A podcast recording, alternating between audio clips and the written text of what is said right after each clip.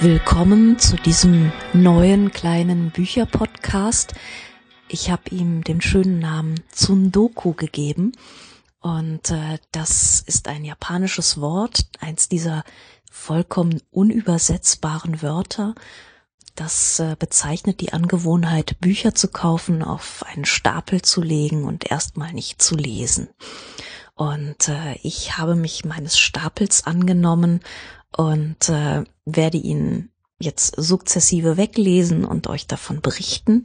Und ähm, ich muss mal schauen, was ich sonst noch mit diesem Podcast anfangen kann. Erstmal allerdings in dieser Nullnummer bin ich alleine, kämpfe mit der Technik, wie es halt so ist. Aber immerhin hört ihr mich ja schon. Ich hoffe auch in einigermaßen annehmbarer Qualität. Und ähm, ich habe auch schon ein paar Bücher. Ich habe dabei, was mir sehr gut gefallen hat und äh, was ich sträflich übersehen habe. Monika Zeiner, Die Ordnung der Sterne über Como. Das war, ähm, äh, nein, vorletztes Jahr war das auf der Buchpreis Shortlist. Und ähm, das Titelbild ist so ein bisschen unsexy und ähm, dann steht da so die irgendwas mit Italien, so Como, und da denkt man dann immer gleich an so an so Bodo Kirchhoff Bücher von alternden Ehepaaren, wo die Kinder aus dem Haus sind und dann sitzen alle irgendwie an irgendeinem See, trinken Wein und äh, geben sich dann irgendwelchem deutsche Vita mit Verwicklungen hin und so. Das ist äh, ich habe gedacht, ich bin ich bin unter 50, ich kann sowas nicht lesen und ähm, das Buch ist allerdings überhaupt nicht so. Es ist eigentlich ganz anders. Und äh, deswegen finde ich, es sollte viel mehr Leser haben, weil es wirklich großartig ist. Und es hat mir sehr, sehr gut gefallen. Ähm, die Ausgabe, die ich habe, ist ein Aufbau-Taschenbuch. Es ist mittlerweile als Taschenbuch erschienen. Und ähm, es hat 600 Seiten. Also es ist so richtig zum äh, rein vertiefen. Das ist kein kurzes kleines Stückchen, sondern das ist wirklich ein, ein richtig umfangreiches Ding. Aber da werden die Leben von äh, drei Leuten sehr genau seziert, aufgerollt, nacheinander erzählt, ähm, immer wieder verschachtelt, nicht chronologisch. Ähm, es geht um Musiker und es geht auch sehr viel um Musik, um das Miteinander Musik machen, das äh, Miteinander spielen, um die Chemie zwischen diesen Menschen auf der Bühne und hinter der Bühne. Und äh, Monika Zeiner selbst ist Sängerin. Sie spielt, wie es hier heißt, im äh, der Autorenbeschreibung in der Italo Swing Band Marina Fohn. Und ähm, man kann diesem Buch auch anmerken, dass sie wirklich sehr genau weiß, worüber sie da redet und worüber sie da schreibt. Ähm, diese ganzen Stellen, in denen es um Musik geht, die sind sehr exakt und äh, sehr, ja, sehr, ähm, man weiß ganz genau, äh, da, da ist eine Expertin am Werk und die weiß, die hat das alles selbst mitbekommen, die weiß genau, was da abgeht und ähm, wie es läuft, wie man zusammenspielt, wie es dann wieder überhaupt nicht funktioniert, äh, wie diese Auftrittssituationen sind, wie man das Publikum wahrnimmt, wie man die anderen, die Mitspieler auf der Bühne wahrnimmt. Und ähm, das ist sehr, sehr schön beschrieben. Und ähm, ich tue mir ein bisschen schwer, die Sprache zu beschreiben, weil erst denkt man, naja, sie ist unauffällig, aber das ist sie eigentlich gar nicht, sondern sie ist einfach sehr nüchtern und exakt und sezierend ähm, und ganz immer sehr nah an den Figuren beschreibt immer alles genau wie so ein Filmbild, wie wer gerade steht, wie wer guckt, ähm, wie die wie die Leute zueinander stehen, wie ihre Gestik ist, wie ihre Mimik ist. Und das ist nie überflüssig, sondern man erfährt sehr viel darüber, wie die Figuren zu einem, nicht, also im, im wahrsten Wortsinne zueinander stehen. Und ähm, die Hauptfigur dieses Buches ist Tom Holler, ein äh, so mittelmäßig erfolgreicher Pianist, Jazzpianist. Und es geht um ähm, zwei seiner Freunde, nämlich einmal Mark, äh, den lernt er während des Studiums kennen. Mark ist ein ja, junges Komponisten, äh, Genie, wird sehr früh gefördert, gewinnt sehr früh Preise, während Tom Holler eher so ein bisschen vor sich hin dümpelt. Und ähm, Tom lernt äh, Betty kennen, Betty Morgenthal. Betty studiert Gesang und ähm, sie ist dann sehr bald Bestandteil dieser ähm, dieser Clique, Bestandteil einer Band, die die beiden, also Mark und Tom, äh, gründen und mit ein paar Freunden noch. Und ähm, Mark verliebt sich sehr schnell in Betty. Tom braucht ein bisschen länger dafür. Und äh, Mark ist also, hat die Pole Position in dieser Beziehung und Tom hat das Nachsehen und bemüht sich, weil er diese Leute ja doch mag, bemüht sich, ein guter Freund zu sein. Und ähm, darum geht es eben in diesem Buch, wie man ähm, diese ganze Kiste mit Freundschaft und Liebe irgendwie bewältigen kann. Und dann kommt ja blöderweise noch die Musik dazwischen und äh, diese Bühnensituationen und äh, das ist ja eigentlich, das ist ja mehr als eine Arbeit, sondern es ist ja, ähm, sie leben das wirklich. Also zumindest Tom und Mark leben später davon. Äh, Betty springt ab und Betty studiert Medizin, wird Ärztin. Sie zieht nach Neapel und äh, der Roman setzt in seiner Gegenwartshandlung ein, als äh, Tom gerade von seiner Frau Hedda in Trennung lebt. Hedda ist eine ganz ähm, aufgeräumte, nüchterne Person, so ein äh, skandinavisches Diplomatentöchterchen und äh, wirklich auch aus besserem Hause. Und äh, sie fand Tom eine Zeit lang sehr faszinierend in seiner Art und das hielt allerdings nicht allzu lange an, als sie festgestellt hat, dass Tom doch nicht der ganz große Held ist und der super Musiker, sondern doch in vieler Hinsicht auch einfach sehr chaotisch. Und das hält sie irgendwann nicht mehr so richtig aus. Und da beginnt auch der Roman. Ähm, Tom äh, ist in seiner Wohnung. Ich lese ein Stück vor.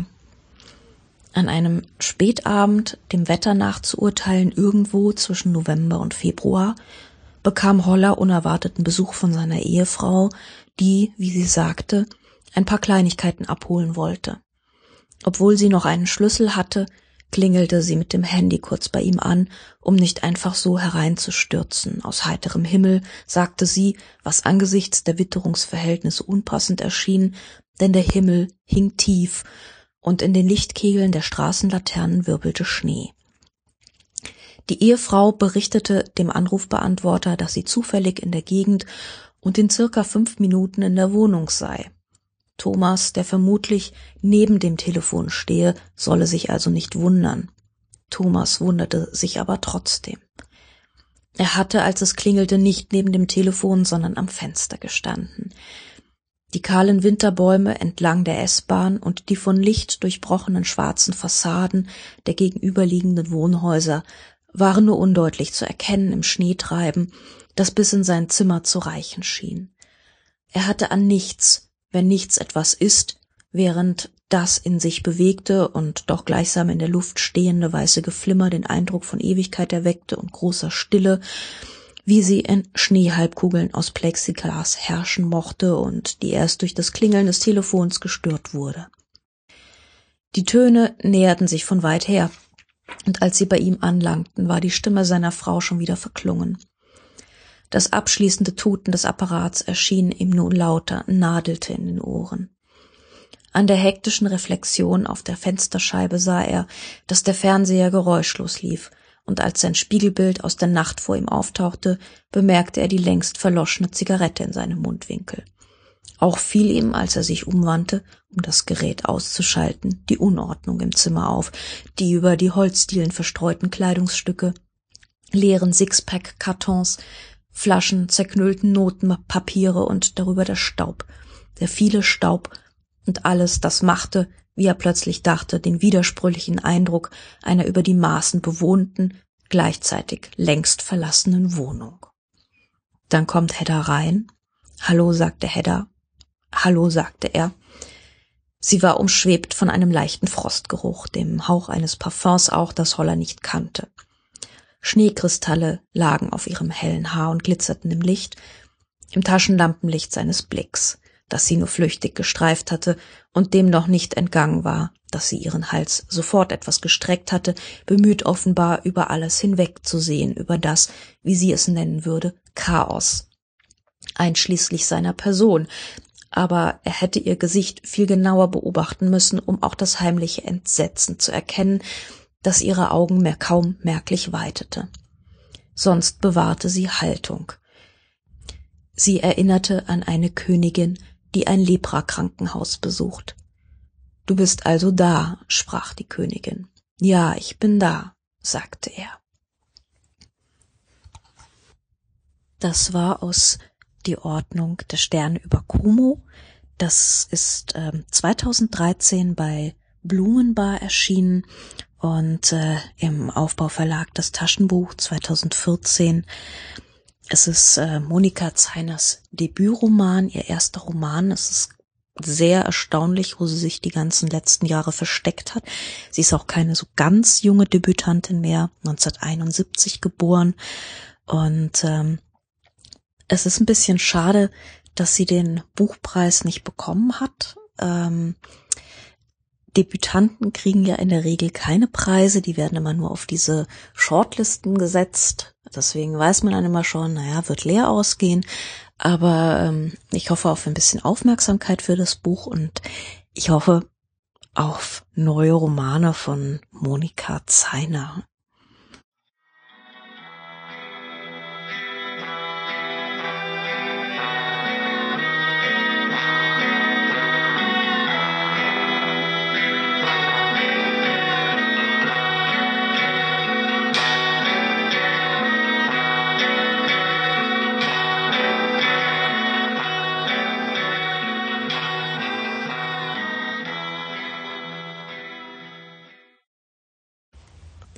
Es gibt jetzt noch ein weiteres Buch, was ich hier liegen habe.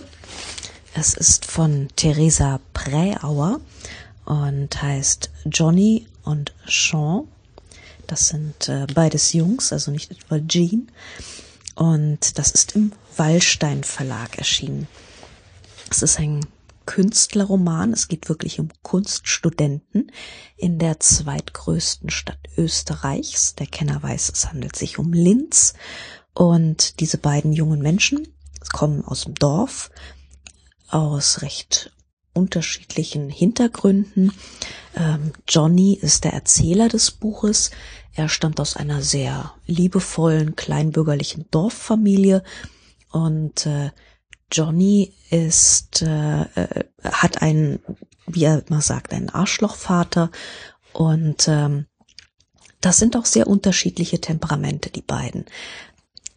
Johnny, das ist der Erzähler der ganzen Geschichte, hat ähm, einen recht liebevollen Vater, ein liebevolles Elternhaus und ähm, ist eher ein bisschen der schüchternere, hat wenig Erfolg bei den Mädchen, traut sich immer nicht so recht und ähm, er malt Fische. Also er hat, er malt nicht die großen, expressiven, gewagten Dinge, sondern er setzt sich hin und aquarelliert Fische. Und äh, Jean ist genau das Gegenteil. Äh, er hat diesen Arschlochvater, wie er sagt, und äh, ist eher der Expressive, derjenige, der aus sich herausgeht. Und der braucht doch ziemlich lange, um Johnny überhaupt wahrzunehmen. Und bis die beiden sich anfreunden, hat Johnny ihn schon mehrfach bemerkt und immer wieder mit ihm geredet. Jean hingegen bemerkt ihn erstmal nicht. Und ähm, vor allem äh, Johnny weiß nicht so recht, wie er da jetzt in diesem Linz, in dieser großen Stadt klarkommen soll. Und ähm, Jean hilft ihm. Da lese ich jetzt ein Stück vor. Ähm, zu den Fischen fällt uns schon noch was ein, sagt Jean, der mir jetzt im Poseidon-Kostüm zu Hilfe eilt. Er springt mit angezogenen Knien in meinen Gedankenfluss und rettet mich aus meinem sinkenden Schiff. Und das ist keine Metapher, sondern genau so stelle ich mir das vor. dass er mit dem Dreizack durch die Fluten kutschiert. Ja, vielleicht, sagt Jean, musst du bei den Fischen bleiben und davon ausgehen, Johnny, tief hinein ins Blaue. Azur, Cyan, Indigo, ruft Jean als Gott der Meere über den Ozean. Oder blau wie die Swimmingpools? Ja, wie Hockney, geil wie Hockney, ruft Jean. Mach's wie Hockney, nur anders. Oder Quappi in Blau. Ich liebe diesen Titel, sagt Jean. Quappi in Blau im Boot. Der Maler Beckmann war ziemlich scharf auf diese Quappi. Quappi mit Papagei. Quappi auf Pink. Quappi hier und Quappi da. Und Jean sagt jetzt noch ein paar Mal hintereinander Quappi. Beckmann hat aber auch ein Bild gemalt, es heißt der kleine Fisch und Reise auf dem Fisch und schlafende Frau mit Fishbowl. Die Fische sind nicht so schlecht, sagt Jean, und Beckmann ist auch nicht so schlecht. Das wird dir heute jede Comiczeichnerin bestätigen. Schlafende Frau mit Fishbowl, ruft Jean. Oh, wie gern würde ich jetzt mit einer Frau schlafen. Vielleicht gibt es eine, die auf Poseidon steht? Und damit schwimmt Jean davon. Und wirklich, er trifft bald auf eine Nixe, die wunderschön ist und willig zwar, aber leider bei den Nixen geht ja bekanntermaßen gar nichts. Also man merkt, dass es kein sehr super theoretischer Kunsttext ist, der sich groß mit Theorien oder so befasst, sondern es ist eine ziemlich äh, spielerische Herangehensweise an Kunst, an Farbe, an Material auch. Ähm, und äh, das wird dann immer wieder so metaphorisch verschränkt mit äh, eben hier diesem, diesem Poseidon, der dann auch wirklich äh, in Form von Johnny auf, nein, in Form von Sean auftaucht und äh, also es ist sehr, es geht sehr lustig drunter und drüber und ähm, Leute sind an dieser Kunsthochschule und ähm, balgen sich um die Mädchen und sind zusammen und haben irgendwelche wirren Ideen und äh, leben sich da völlig aus und ähm, das ist äh, auch kein sehr stringentes Buch, sondern das ist eins, was immer so ein bisschen vor sich hin kleckst. Die einzelnen Abschnitte sind hier auch durch Farbkleckse getrennt. Theresa Präauer ist auch selbst Illustratorin, also ähm, sie hat auch das Titelbild zum Beispiel gezeichnet und ähm, scheint da durchaus vorbelastet zu sein, was, was das Material oder diesen, vielleicht so ein bisschen diesen Materialfetisch, den zum Beispiel auch, äh, den da eigentlich alle von diesen, von diesen Kunststudenten vor sich hin pflegen. Ähm, und ich glaube, das ist was, was sie gut nachvollziehen kann und jedenfalls gut schreibt. So die, äh, wir basteln uns unsere Keilrahmen und äh, wir, ähm, wir bewundern Marderhaarpinsel im Künstlerbedarf und so. Ähm, das ist äh, diese, diese etwas dreckige Seite der Kunst, dieses selbermachen, ähm, dass man, glaube ich, nur kennt, wenn man das mal gemacht hat, wenn man das selbst betrieben hat und nicht nur so diesen, diese geistigen Abstand dazu hat, sondern wirklich äh, diese, diese handwerkliche Komponente kennt, das Rumschmieren mit Farben und so. Das ist nochmal eine sehr eigene, etwas dreckige, etwas schmutzige Welt und ähm, das ist auch die Welt, in der der Roman spielt. Und ähm, man merkt auch, das sind sehr junge Menschen. Ja, die machen sich relativ wenig Gedanken. Ähm, das überlassen sie anderen, das überlassen sie immer wieder Galeristen zum Beispiel ähm, oder äh, anderen, die, die auf diese Kunst reagieren, aber sie selber ähm, stellen sich hin und tun einfach. Und ähm, um dieses einfach tun und einfach machen und rumpanschen mit Material und Farben. Darum geht's in diesem Roman von Theresa Preauer.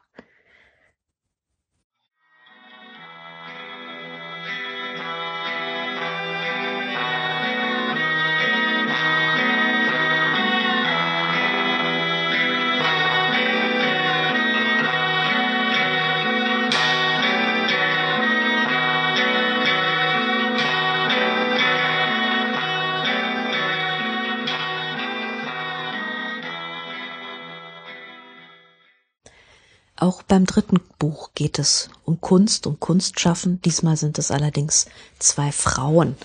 Ähm, in Ulla Lenzes Die endlose Stadt ist es einmal äh, Holle. Holle in Istanbul und das ist eine zweite Frau, nämlich Theresa in Mumbai. Und äh, Holle ist Fotografin, sie fotografiert Städte, allerdings vollkommen menschenlos. Sie wartet immer, bis die Menschen weg sind und macht dann Fotos dieser leeren Stadthülle. Und äh, sie ist in Istanbul mit einem Stipendium und dort lernt sie einen Industriellen kennen. Äh, Christoph Wanka heißt der Mann. Und äh, zwischen den beiden herrscht eine seltsame, nicht ganz einzuordnende Anziehung. Und äh, Christoph Wanka ist Kunstsammler. Er investiert sehr viel in Kunst und äh, kauft Holle Bilder ab und ähm, besorgt ihr auch eine Wohnung in Mumbai. Und ähm, dort in Mumbai ähm, hat Holle echte Probleme.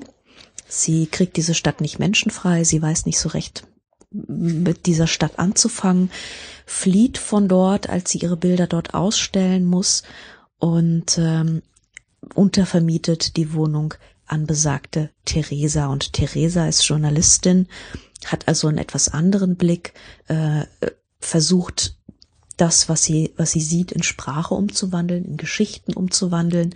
Allerdings ähm, versucht sie ähm, nicht am Klischee kleben zu bleiben, sondern das Fremde ähm, unvoreingenommen als solches zu sehen. Und äh, um diese beiden Frauen geht es, die sich zunächst überhaupt nicht kennen und auch gar nicht begegnen, aber ähm, immer wieder voneinander mitbekommen durch äh, SMS, durch äh, Briefe oder ähnliches. Ähm, Holle hat zudem noch das Problem, sie ist äh, in Istanbul mit einem Dönerbudenbesitzer Celal ja so halb zusammen. Celal ist ein ganz einfacher Mann. Er, wie gesagt, er hat seine Dönerbude. Er spricht ein rudimentäres Englisch und äh, er versteht, Holle ist Artist, aber was genau Holle macht und warum sie das tut, die ganzen Feinheiten ihrer Arbeit und ähm, die Diskurse, all das versteht er eigentlich nicht. Das ist ihm sehr fremd und das geht Holle ganz genauso. Also die Welt von Celal ist ja auch sehr fremd. Ähm, sein sein Fußball gucken, seine äh, Boulevardzeitungen, seine Familie, das rührt sie zwar irgendwie sehr an, aber äh, im Grunde ist das nichts, was sie auf Dauer will, äh, auch wenn es immer wieder zu Momenten des, ähm, des Heimatgefühls oder des Aufgehobenseins kommt.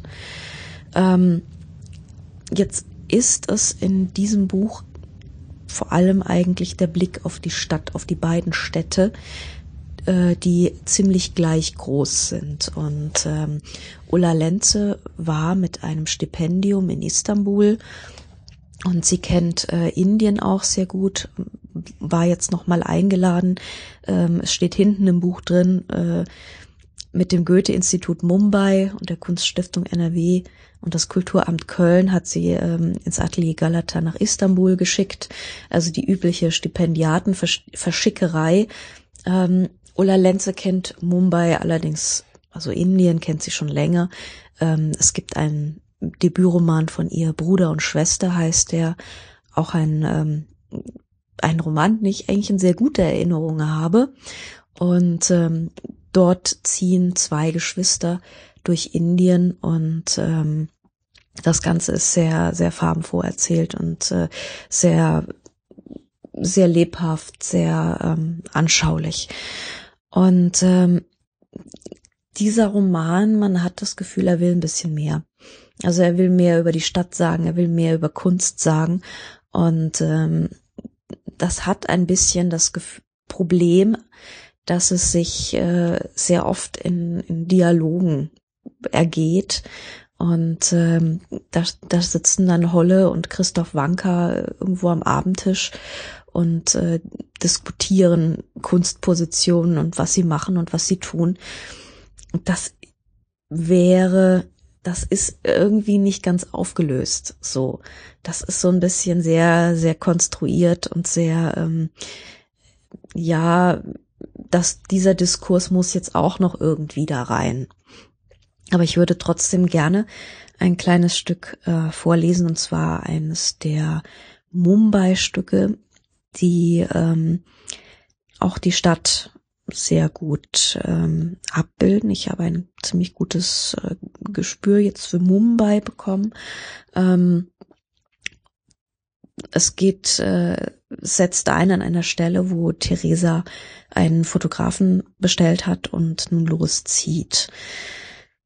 Der Fotograf trat seine Zigarette aus und ging mit ausgestreckter Hand auf sie zu.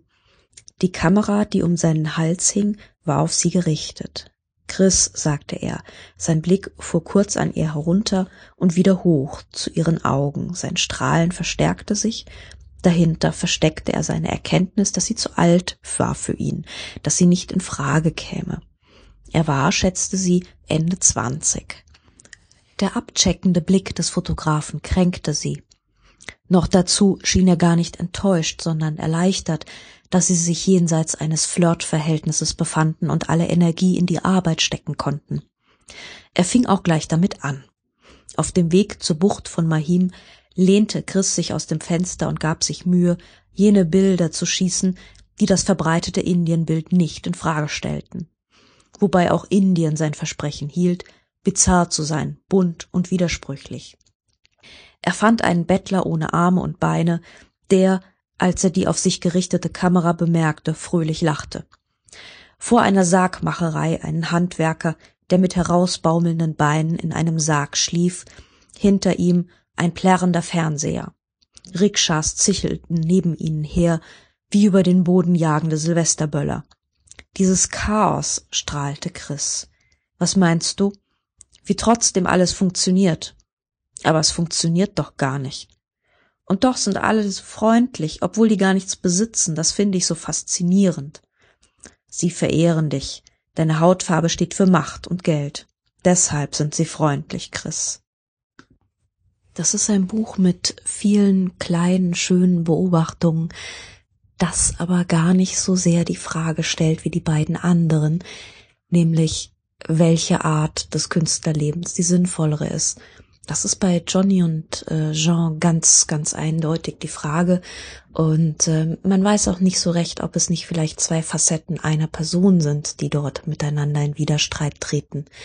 Und äh, bei den, der Ordnung der Sterne über Como sind es eben diese beiden äh, Tom Holler und sein Freund Mark, die immer wieder in Konkurrenz zueinander treten, auch auf eine sehr, sehr verschiedene Art und Weise, ein bisschen wie äh, Johnny und Jean, auch äh, Tom Holler, der etwas schüchterne Mann am Klavier und Mark, der ähm, Draufgänger. Und ähm, das ist, äh, das spielt bei Ulla Lenz überhaupt keine Rolle. Da gibt es kein, kein richtig und kein falsch, sondern es ist mehr so ein, ein Zappeln in der Welt und äh, versuchen zu bestehen und versuchen das Richtige zu tun, egal wie man es tut. Man muss irgendwie mit sich selbst klarkommen und das vertreten können und äh, wenn man sich seine Bilder macht oder seine Texte macht, dass man niemanden dabei verrät und immer versucht, ähm, an einer Realität, ähm, einer Realität gerecht zu werden. Das ähm, ist da äh, eigentlich das ähm, künstlerisch bestimmende Thema. Dennoch von allen drei Büchern, wenn ich mir eins aussuchen könnte, die Ordnung der Sterne über Como ist für mich das gelungenste, weil die Geschichte die gelungenste ist. Ähm, es erzählt so viel mehr als äh, in Anführungszeichen nur Kunst oder nur den Lebensweg oder nur das Verhältnis zur Stadt, des Menschen zur Stadt, des äh, Lebens der unterschiedlichen Schichten in dieser Stadt, in den unterschiedlichen Räumen. Das ist ähm, natürlich auch eine eine große Geschichte und ein großes Thema, aber ähm, wenn man jetzt danach geht, ähm, wie ist das Buch erzählerisch aufgebaut, da ist, glaube ich, Monika Zeiner diejenige, die mir am rundesten erscheint und äh, am ausgewogensten zwischen Thema und Geschichte und Personen und die dort die Balance für mich am schönsten schafft.